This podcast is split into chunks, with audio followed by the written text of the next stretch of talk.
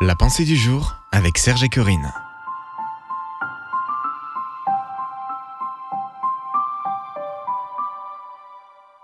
La clé pour un mariage béni.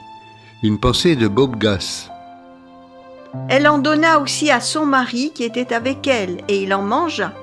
Genèse 3, verset 6. Dans la Genèse, avant de créer Ève, Dieu avertit Adam de ne pas manger du fruit défendu et le charge de passer l'information à sa femme. Clairement, il n'a pas bien fait son travail. Résultat, il a perdu sa situation et ils ont fini hors de chez eux. Notez que le diable commence par suggérer à Ève de désobéir à Dieu. La femme vit que l'arbre était bon à manger.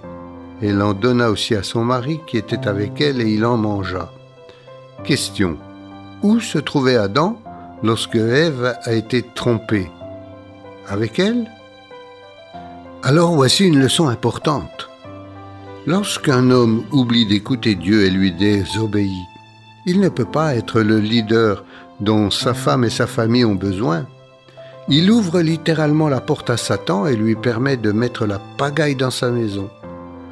Lorsque Satan tente de soudoyer Ève, Adam reste silencieux au lieu d'intervenir en disant ⁇ Ça ne va pas.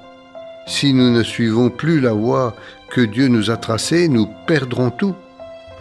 La clé d'un mariage n'est pas de savoir qui est le chef, mais d'honorer la structure que Dieu a créée pour que chacun dans la famille puisse obtenir ses bénédictions.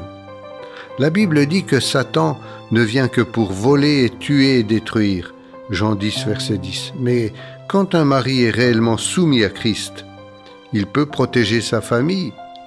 Marie, vous devez monter au créneau. Femme, vous devez encourager votre mari et lui dire que c'est un honneur et un privilège de suivre un homme qui marche avec Dieu. Une prière pour aujourd'hui. Père, je te prie de faire de moi un ou une conjointe qui honore le mariage. Amen. Vous pouvez retrouver cette pensée sur www.topchrétien.com. Retrouvez la pensée du jour sur www.topchrétien.com.